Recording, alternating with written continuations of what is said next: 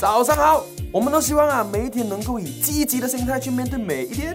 但是，毕竟积极的心态还是属于形式上的一种表述，是不是能够有什么方法，还是有什么 formula 来判断说到底我有没有积极的心态呢？好了，这里就帮大家整理出积极的心态的八大关键因素。第一，认真，要认真。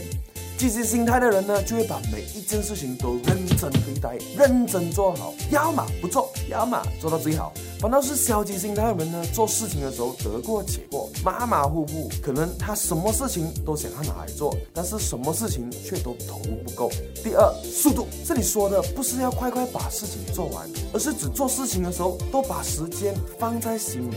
积极心态的人呢，做每一件事情的时候，心里面都会有一个时钟，就会知道说这个事情必须什么时间内完成，做到今日事今日毕。